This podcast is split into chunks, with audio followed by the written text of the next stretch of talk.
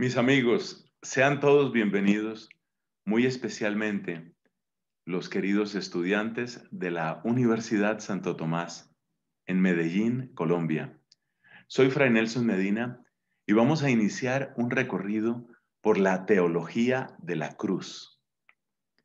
Sin duda, un tema que en cierto sentido es actual, pero en otro sentido bastante rechazado. Es actual porque muchas personas, principalmente a partir de ese acontecimiento llamado pandemia, están padeciendo, estamos padeciendo lo que podemos llamar cruz. Pero por otro lado, ¿a quién le gusta? ¿Quién se siente atraído por la cruz? Si ha habido personas, recordamos particularmente a ese gran carmelita, San Juan de la Cruz, él descubrió lo que tal vez nosotros podemos aprender en estos encuentros, es decir, que detrás de la amargura y detrás del dolor que son propios de la cruz, si estamos con el Señor, hay verdadera victoria. Se trata de una enseñanza entonces que a todos nos concierne, pero que tal vez no todos estén interesados en recibir. Vamos a ver en el nombre del Señor, que podamos avanzar en nuestro tema y para ello tendremos tres momentos. Esta primera charla la vamos a llamar la escuela del sufrimiento. La segunda charla tiene que ver con una mirada nuestra, una mirada nueva, perdón, una mirada nueva a nuestros sufrimientos, a nuestros dolores. Y en tercer lugar, vamos a tratar de conectar el dolor propio de la cruz, es decir, de la cruz de Cristo, con nuestras cruces. Entonces, lo primero es la escuela del sufrimiento. Lo segundo es una mirada nueva al misterio del dolor. Y lo tercero es la cruz de Cristo y nuestras cruces. Por supuesto, hay un elemento que no podemos negar, y es que lo que hace más duro el sufrimiento para los que somos creyentes es sentir que Dios se queda callado. De hecho, uno de los salmos lo dice, ¿por qué te quedas lejos, Señor, y te escondes en el momento del aprieto? La soberbia del impío oprime al infeliz, lo enreda en las intrigas que ha tramado. Este es texto de un salmo. Qué bueno que lo busques como, primera, como primer ejercicio y así hacemos un poco más interactivo este encuentro. ¿Por qué te quedas lejos, Señor? Esa es la gran pregunta del corazón humano cuando está sometido al sufrimiento. El corazón creyente, por supuesto. Porque no me puedo imaginar la tragedia de aquel que sufre, de aquel que padece y no tiene un Dios. No es que nosotros nos inventemos a Dios, somos criaturas suyas y le reconocemos, pero el que no le reconoce, ¿qué hace con su dolor? Solo puede masticarlo una y otra vez. Solo puede repetirse, así es la vida, así es la vida, así es la vida, hasta escoger incluso la propia muerte, como fue el camino que siguieron algunos de los estoicos y otras corrientes filosóficas también. Entonces, tengamos claro nuestro mapa. Primero, la escuela del sufrimiento. Segundo, una mirada nueva al misterio del dolor. Y tercero, la cruz de Cristo y nuestras cruces. Vamos entonces con nuestro primer tema, la escuela del sufrimiento, y lo vamos a seguir a través de la Sagrada Escritura. Concretamente, vamos a tomar ocho escenas del Antiguo Testamento y otras ocho escenas del Nuevo Testamento, muy concretamente de la vida de Jesucristo. Yo creo que te vas a asombrar. Me ha sucedido a mí preparando esto que vamos a compartir. Yo creo que te vas a asombrar. ¿Y sabes por qué lo creo? Porque cuando nos acercamos desde esta perspectiva del sufrimiento, del dolor, nos acercamos a la Biblia, nos llevamos grandes sorpresas. Por ejemplo, la tremenda sorpresa de comprobar que aparece tanto, pero tanto sufrimiento en tantas de sus páginas. Esto no debe retraernos, esto no debe alejarnos de la Biblia. Muy al contrario, esto nos ayuda a descubrir en la Sagrada Escritura una, un relato, una foto, una descripción, una lectura de lo que nosotros somos. O yo te hago esta pregunta. ¿Preferirías que la Biblia no hablara de lo que es tu vida? Porque tu vida también tiene dolores, ¿ah? Porque tu vida también tiene problemas. Entonces, yo, yo hago esta pregunta un poco audaz. ¿De qué nos serviría una Biblia que no hablara de aquello que muchas veces nos arrincona, nos, nos oprime, nos asfixia, nos revienta por dentro? ¿De qué serviría la palabra de Dios? Lo digo con respeto, ¿ah? ¿De qué serviría la palabra de Dios si en el momento difícil no pudiera decirnos nada? Por eso, está muy bien y es grandioso que la Biblia, que la palabra de Dios, nos ayude a descubrir el misterio del sufrimiento. Y se trata de una escuela, es el título que le hemos dado a esto, se trata de una escuela, se trata de la escuela del sufrimiento, porque es grandioso que la Biblia nos permite entender hasta donde es posible, nos, nos arroja una luz sobre el misterio del sufrimiento. Pero bueno, vamos, vamos a lo nuestro. Son ocho escenas, la primera parte sobre el Antiguo Testamento, y son ocho escenas del Antiguo Testamento y ocho escenas del Nuevo Testamento propiamente de la vida de Cristo. Nuestra consigna no es solamente visitar esas escenas, lo que nosotros queremos es captar, recibir las lecciones que aparecen en ellas. Entonces nos vamos al Antiguo Testamento y el primer sufrimiento que aparece es la salida del paraíso como se describe en Génesis capítulo 3. Es ahí donde se cuenta el pecado de nuestros primeros padres y es donde por primera vez entra de lleno el tema del sufrimiento. Precisamente el paraíso es descrito en la Sagrada Escritura como un jardín de delicias. Eso no parece que tenga mucho dolor. Pero la salida del paraíso entonces es el primer evento de sufrimiento. Fieles a nuestro propósito, tenemos que preguntarnos, ¿por qué? O mejor, ¿para qué? ¿Para qué quiso Dios que salieran ellos así del paraíso? Se trataba de un Dios lleno de rabia que quería una especie de desquite. Es la idea que tiene mucha gente. Y por eso muchas personas, desde el principio, podemos decir que desencajan todo el tema del sufrimiento lo dislocan completamente cuando lo presentan como el fruto de un Dios que está buscando una revancha contra el hombre. En el caso concreto del paraíso, algunos pueden ver esa escena como si fuera algo así como, a ver cómo lo describiríamos, como un Dios que dice, ah, pues vas a pelear conmigo, entonces yo voy a pelear contigo. Pero por supuesto no hay comparación entre Dios y el hombre. Y por eso muchas personas sienten que toda esa escena del paraíso es el comienzo de una larga historia de un Dios castigador. Es aquí donde tenemos que empezar a absolver algunos malos entendidos.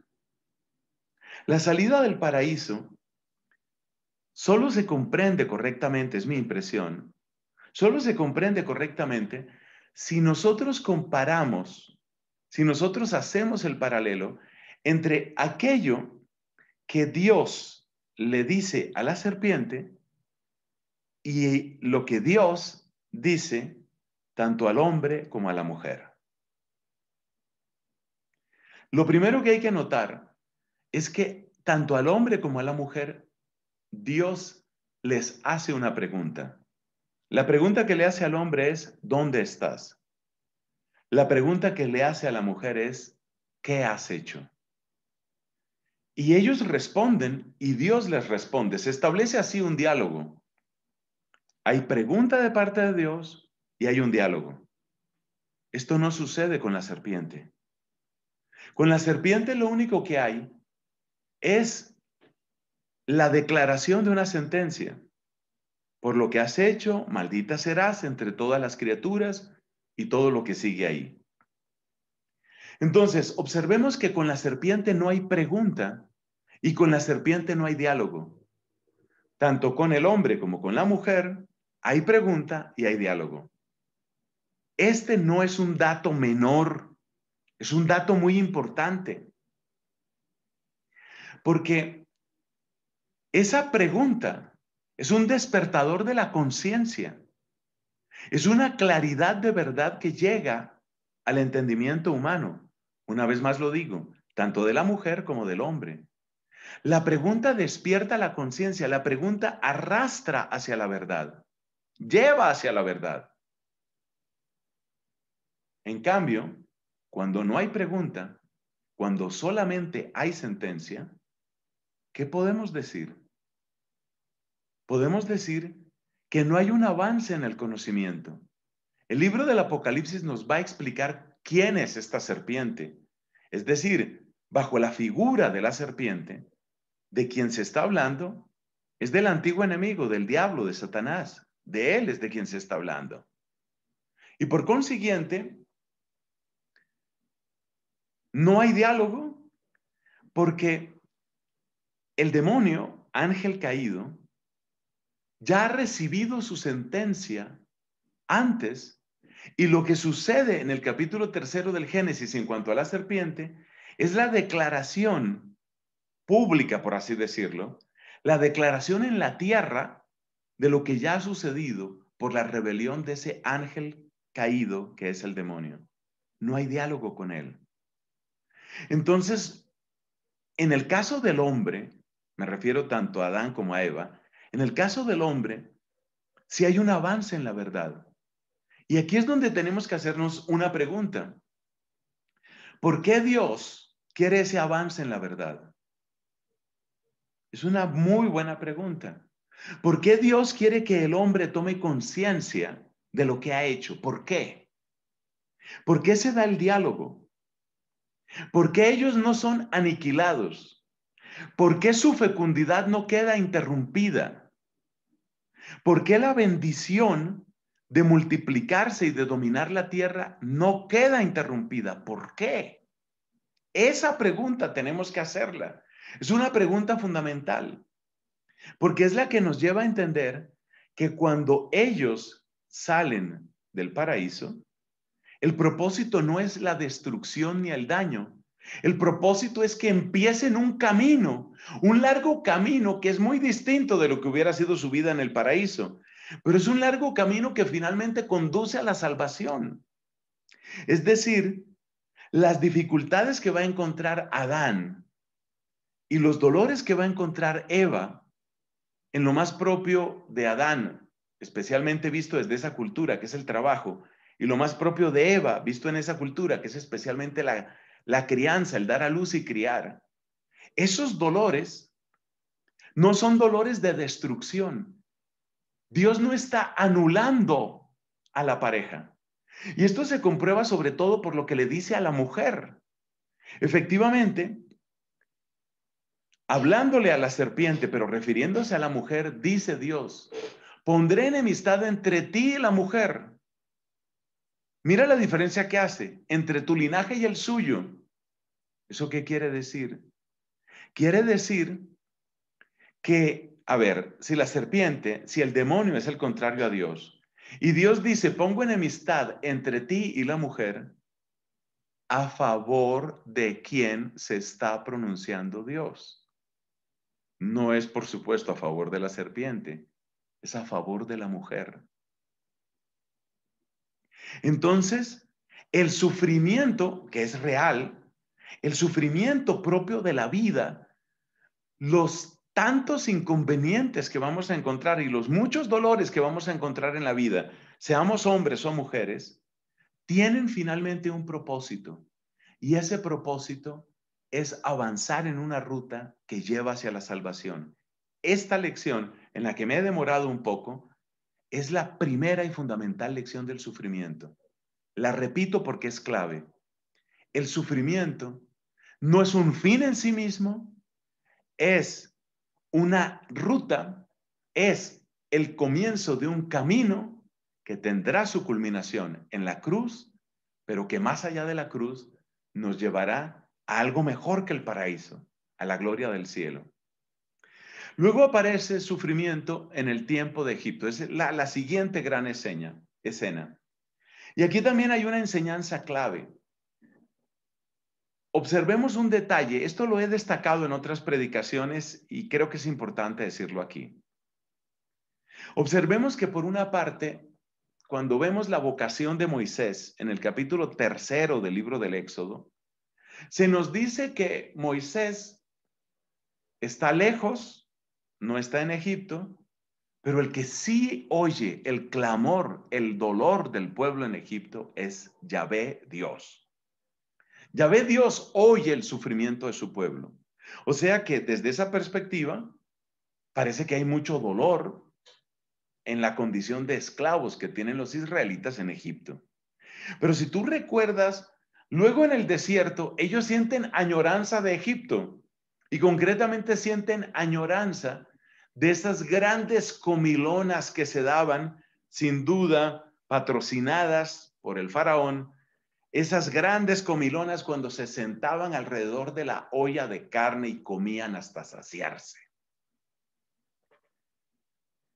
Entonces, ese contraste entre el sufrimiento del que se nos habla en Éxodo capítulo 3 y luego las varias protestas que aparecen en varios libros, en Éxodo, en Números, por ejemplo, en Deuteronomio, las varias protestas del pueblo, recordando con nostalgia Egipto, esto nos lleva a preguntarnos, Oye, pues al fin estaban sufriendo o no estaban sufriendo.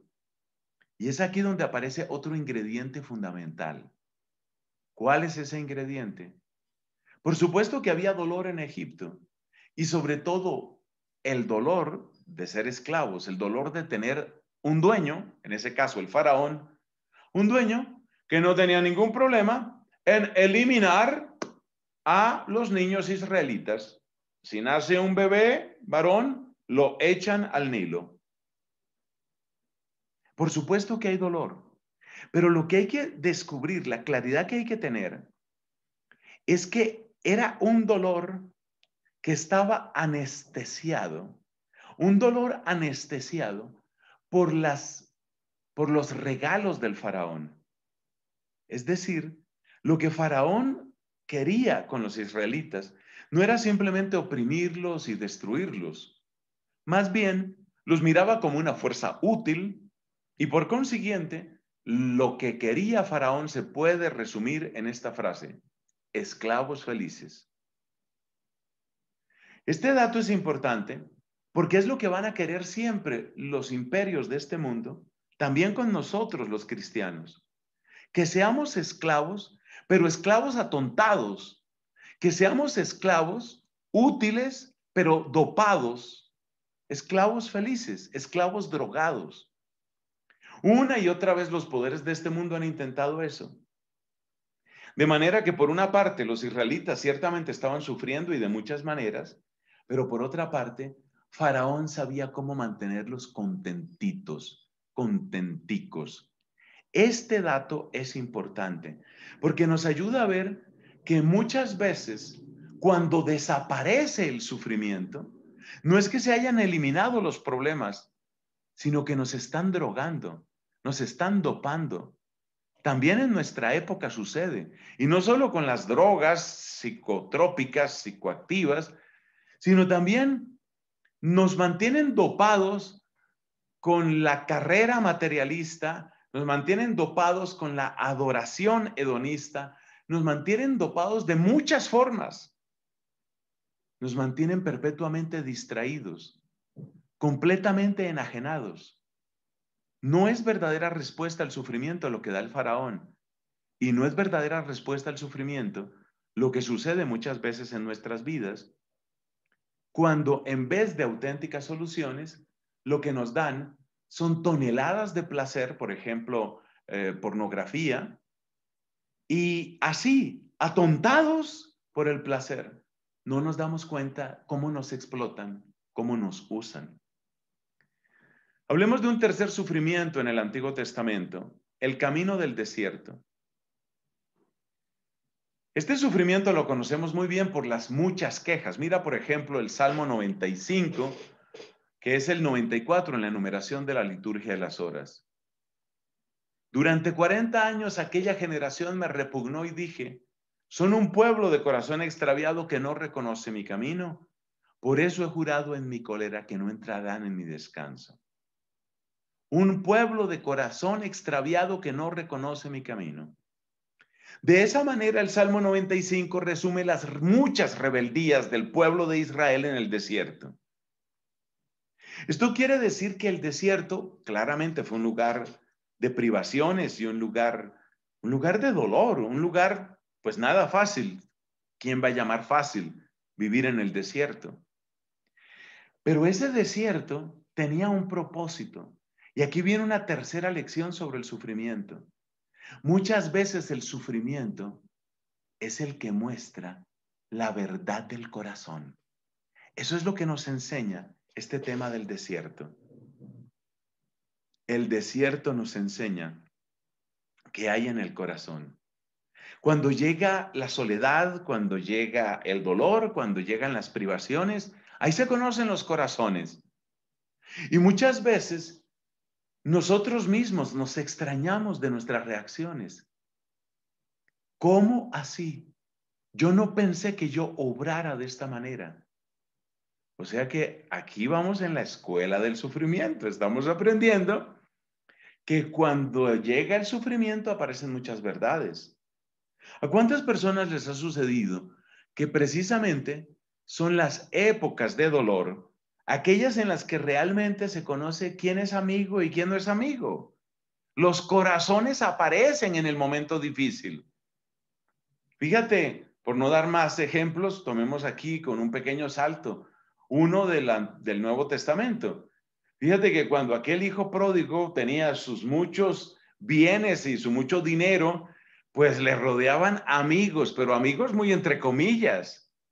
Y le llegaban sus novias y sus amantes y, y claro, pero no lo amaban a él, amaban su dinero, amaban lo que podían sacar de él, no eran verdaderos. El sufrimiento, el dolor, la soledad, la enfermedad, la privación, las duras circunstancias de la vida, muchas veces son las que traen verdad a nuestro corazón, las que nos enseñan quién es quién. Aquello, repito, que muchas veces no queremos ver. Cuando llegan los israelitas a la tierra prometida, el libro de Josué nos presenta un cuadro un poco idílico. Es básicamente Josué venciendo a los pueblos que estaban en esa tierra que Dios les había dado y luego repartiendo, repartiendo entre todos y que todo quede organizado. Y el libro de Josué nos da fronteras muy precisas para que sepamos muy bien en dónde quedó cada uno. Pero ahora hagámonos una pregunta. ¿Por qué hay otra versión?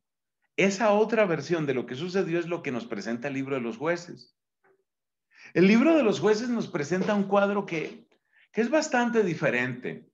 El libro de los jueces nos presenta por lo menos dos cosas distintas. Nos presenta las muchas idolatrías de los israelitas y nos presenta también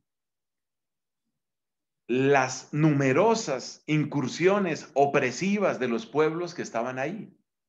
También ahí hubo mucho dolor.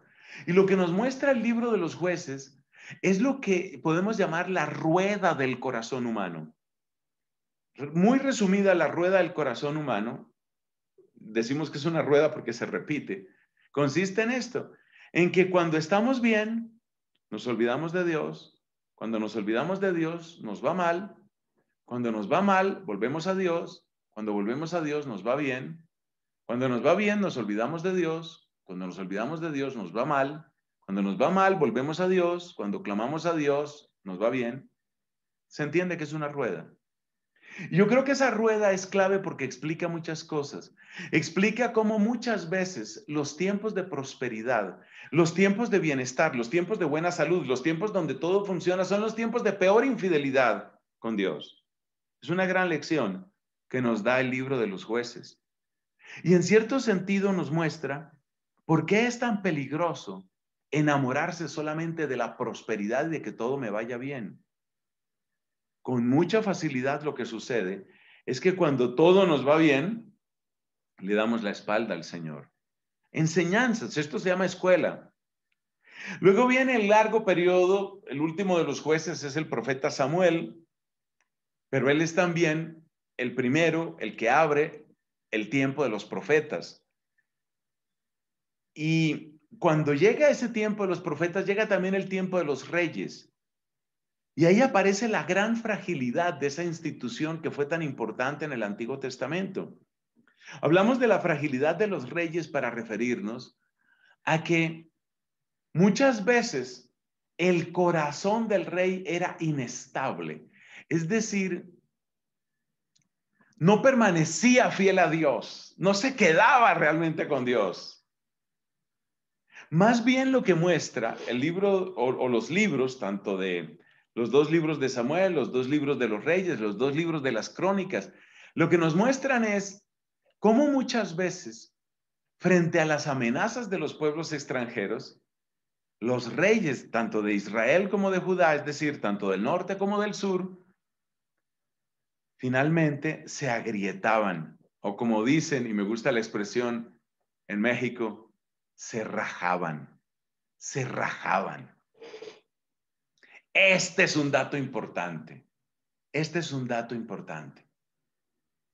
Es decir, muchos de estos reyes se agrietaban en su fe y creían que con pactos humanos, que, ellos creían que con diplomacia, ellos creían que ocultando su fe en Dios, en cierto sentido, vendiendo barata su fe en Dios, iban a tener paz con los pueblos hostiles, muchas veces pueblos vecinos.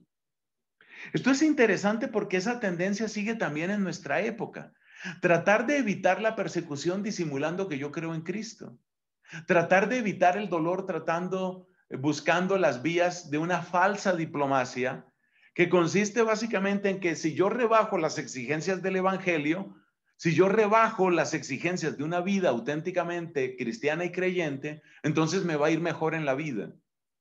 Y si algo muestran los libros de los reyes, sobre todo el segundo libro de los reyes y el segundo libro de las crónicas, es que eso nunca funciona. Cuando tratamos de evitar el sufrimiento vendiendo barata nuestra fe, lo que nos espera es el golpe final, y el golpe final en el Antiguo Testamento se llama el destierro. El tiempo del destierro fue espantoso. El tiempo del destierro fue tiempo de terrible dolor, tal vez de los peores dolores.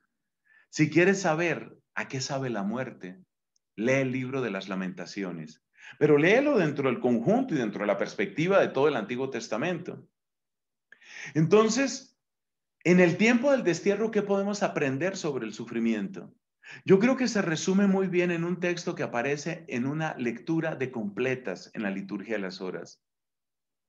Es bueno esperar en silencio la salvación de Dios.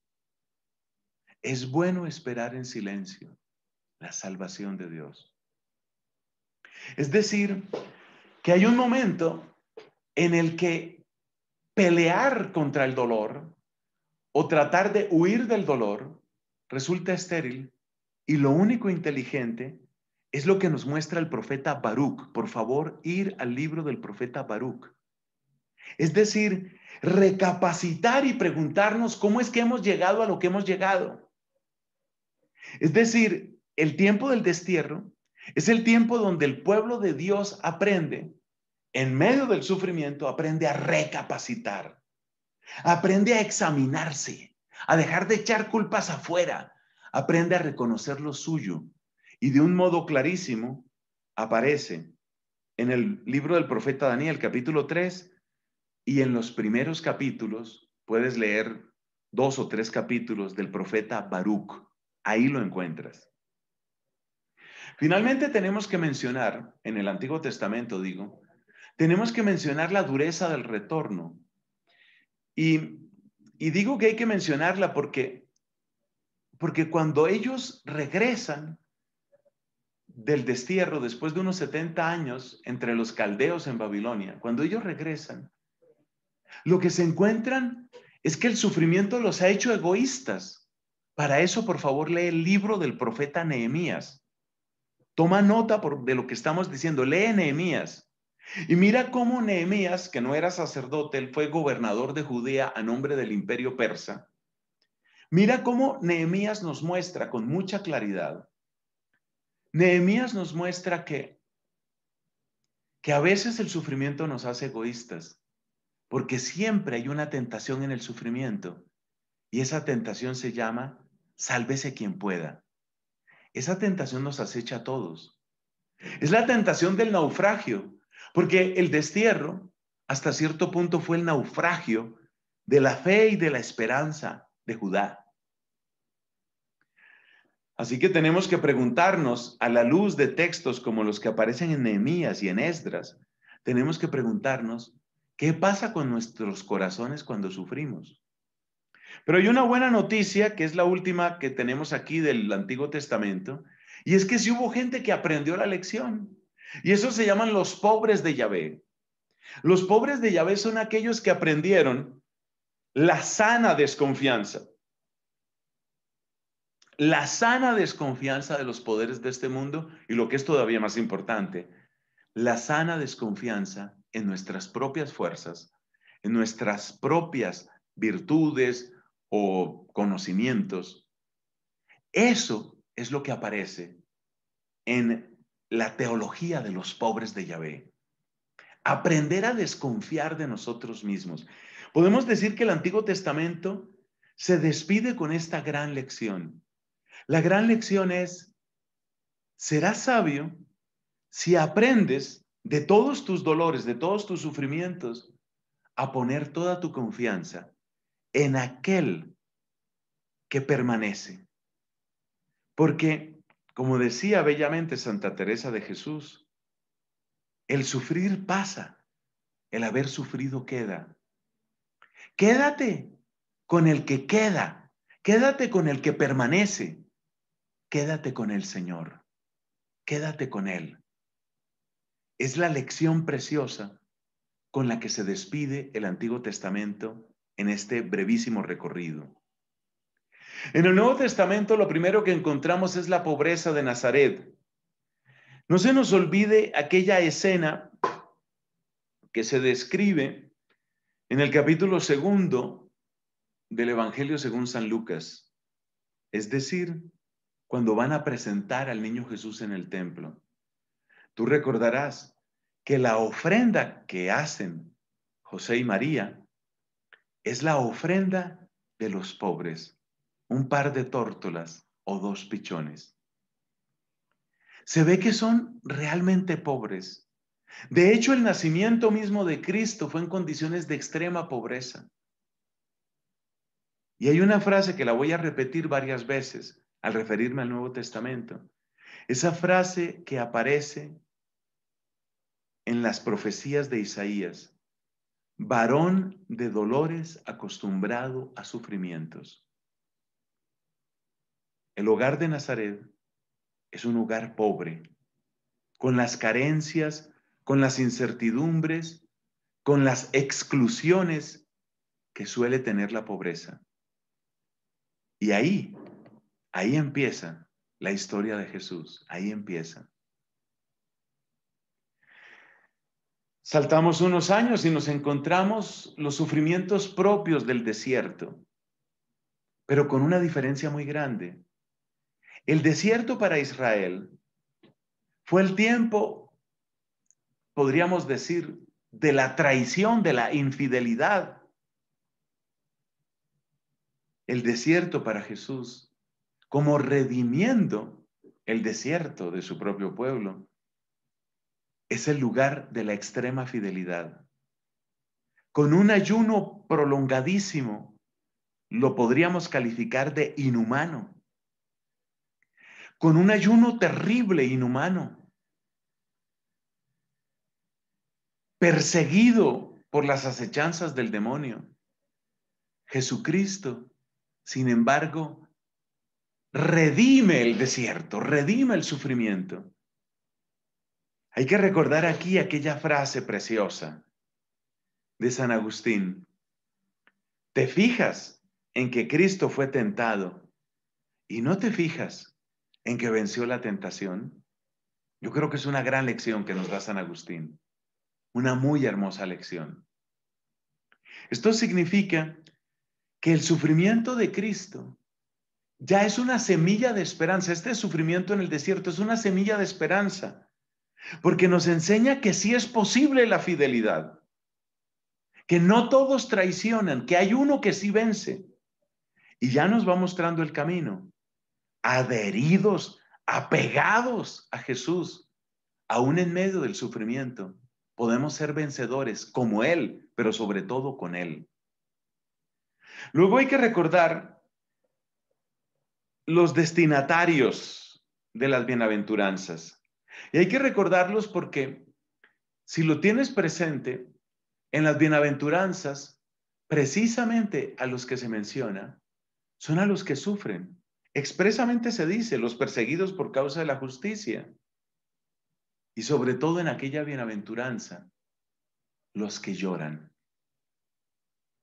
Distintos predicadores, como San León Magno, por ejemplo, han reflexionado sobre eso, sobre ese llanto. Y me parece tan bello lo que nos muestran los santos padres de ese sufrimiento. No se trata de cualquier llanto. Santa Catalina de Siena, por ejemplo, tiene un tratado, se llama el Tratado de las Lágrimas.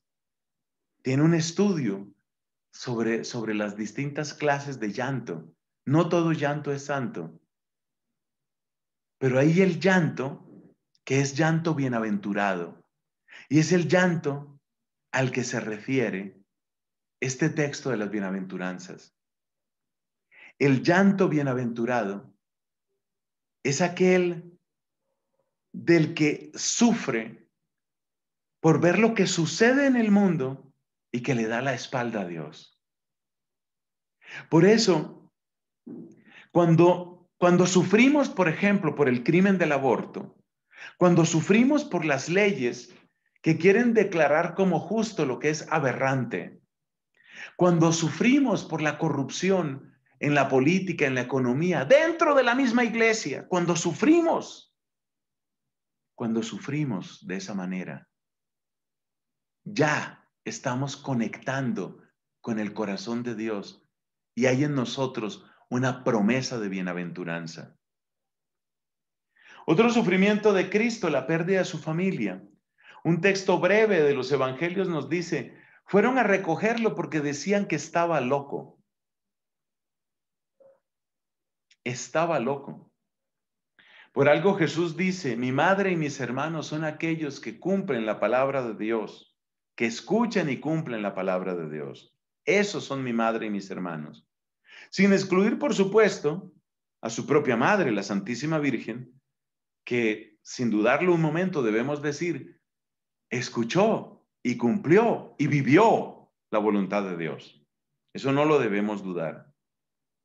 Pero lo que debemos aprender aquí es que la verdadera familia de Cristo no viene simplemente por aquella genealogía de la que se nos habla en Mateo capítulo 1.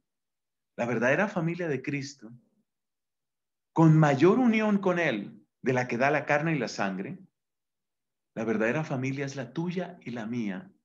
Somos tú y yo. Si nosotros de verdad escuchamos la palabra de Dios y la seguimos. Pero hay un dolor que está aquí. Y es el dolor, es el dolor que, que va a aparecer, lo vamos a mencionar en un momento. Es el dolor de, de lo que nos dice el capítulo primero de San Juan, del Evangelio de Juan. Vino a los suyos y los suyos no lo recibieron. Luego están los múltiples dolores de la misión, esa dureza de la misión, Dureza que aparece descrita en las palabras de Pedro cuando un día, yo creo que abrumado de cansancio y de tantos problemas, le dice a Cristo, oye, nosotros lo hemos dejado todo y te hemos seguido, ¿qué nos va a tocar? ¿Qué nos va a tocar? Claramente el apóstol Pedro en ese momento estaba haciendo un inventario de los dolores. Esto de tener la comida tan incierta y a deshoras, esto de, de no poder descansar a fondo, esto de estar siempre exigidos por las multitudes, esto de estar bajo el escrutinio de tanta gente, esto de, de, pasar por las dificultades de convivir entre nosotros, porque ya sabemos que la convivencia entre los apóstoles no era tan sencilla. Oye, esto está duro. El mismo Cristo también dice una vez, como llegando al límite de su paciencia, ¿hasta cuándo tendré que sufriros? ¿Hasta cuándo? La dureza de la misión, la dureza del trabajar con otros. A mí esto me dice mucho porque hay gente que cree que convertirse, es decir, volverse hacia Dios, es algo así como escaparse del sufrimiento.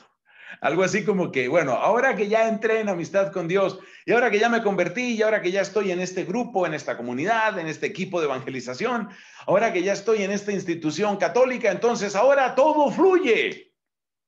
Olvídate, olvídate, así no es. No es que ahora todo fluye. Es que cambia la línea de combate, es que cambian los dolores. Y de una cosa debemos estar seguros, lo que dice Eclesiástico capítulo 2. Si te has acercado a servir al Señor, prepárate para la prueba. Luego está el sufrimiento de ser un Mesías descartado, un Mesías descartado y rechazado. Y es aquí donde queríamos llegar con aquel texto del capítulo primero de San Juan. Vino a los suyos y los suyos no lo recibieron. Pero ¿qué enseñanza nos deja esto? Yo creo que tiene mucha conexión con lo que hemos mencionado antes de los pobres de Yahvé. Es decir, nos está mostrando con claridad que las personas con las que muchas veces vamos a trabajar y a darle la gloria a Dios no son las personas que nosotros nos imaginaríamos. Por eso hay un salmo que dice, y búscalo por favor, Incluso mi amigo de quien yo me fiaba que compartía mi pan es el primero en traicionarme. Un Mesías descartado. Cristo lo dice abiertamente. ¿No habéis leído nunca aquello de que la piedra que desecharon los arquitectos es ahora la piedra angular? Cristo la tenía clara. De alguna manera tenemos que ser descartados.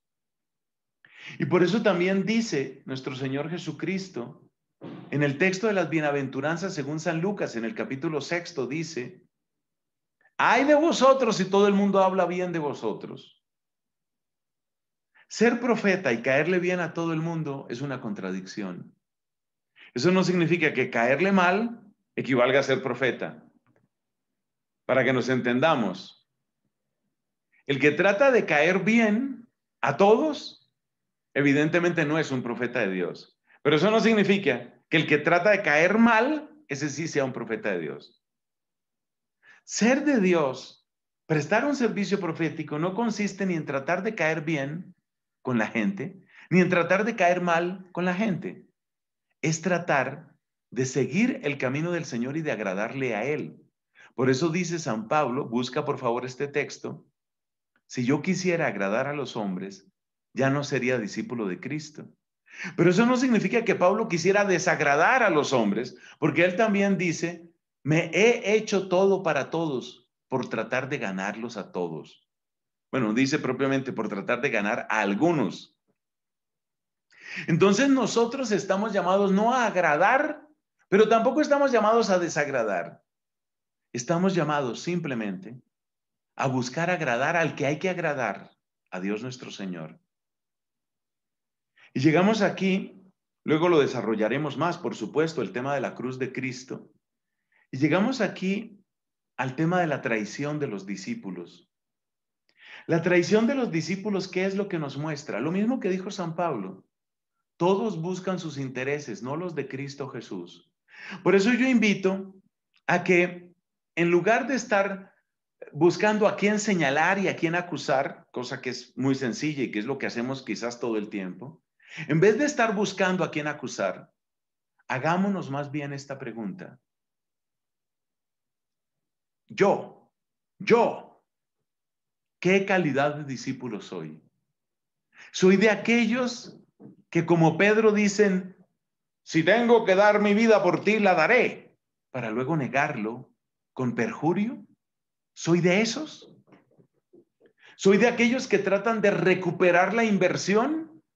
Así como Judas trató de pagarse el sueldo. Las 30 monedas de plata que son. Son Judas Iscariote tratando de recuperar la inversión, como quien dice, a mí nunca me dieron sueldo, pues yo lo voy a recoger por la derecha, como se dice popularmente en Colombia. ¿Qué clase de discípulo soy yo? ¿Qué es lo que, qué es lo que muestra mi calidad de discípulo? ¿En dónde se ve qué clase de discípulo soy? Yo creo que es una tremenda lección. Y nos falta el último punto, que como he dicho, lo vamos a desarrollar más extensamente después. Y ese último punto es la dolorosa pasión y muerte de nuestro Señor Jesucristo en la cruz. Entre otras cosas, a mí me parece que todo esto que hemos recorrido en la Biblia, estas 16 escenas, nos dejan muy claro un mensaje. La Biblia sabe de dolor, pero sobre todo, y este es el pensamiento que quisiera que nos quedara más claro, la Biblia sabe que hay un sentido en nuestro dolor, que hay un sentido en el sufrimiento y que ese sentido desde la salida del paraíso hasta el misterio de la cruz, es algo que cada uno de nosotros está llamado a descubrir junto con Cristo, en Cristo. Eso, eso es lo fundamental. De alguna manera la cruz de Cristo viene a resumir todos los dolores, como dijo el Señor, a esta generación, dice, se le pedirá cuentas de toda la sangre, desde el justo Abel hasta la propia sangre del Hijo de Dios. Demos gracias al Señor por su misericordia. Demos gracias al Señor porque poco a poco yo creo que nos va introduciendo en el sentido del sufrimiento. Sufrir vamos a sufrir. Por supuesto que sí. Pero una cosa es sufrir en el absurdo y otra cosa es sufrir sabiendo que hay un sentido para nuestro sufrimiento. Con esa convicción cerramos este primer encuentro, este primer momento. Le damos las gracias a Dios y le pedimos que nos custodie en fidelidad a Él. Gloria al Padre y al Hijo y al Espíritu Santo, como era en el principio, ahora y siempre, por los siglos de los siglos. Amén.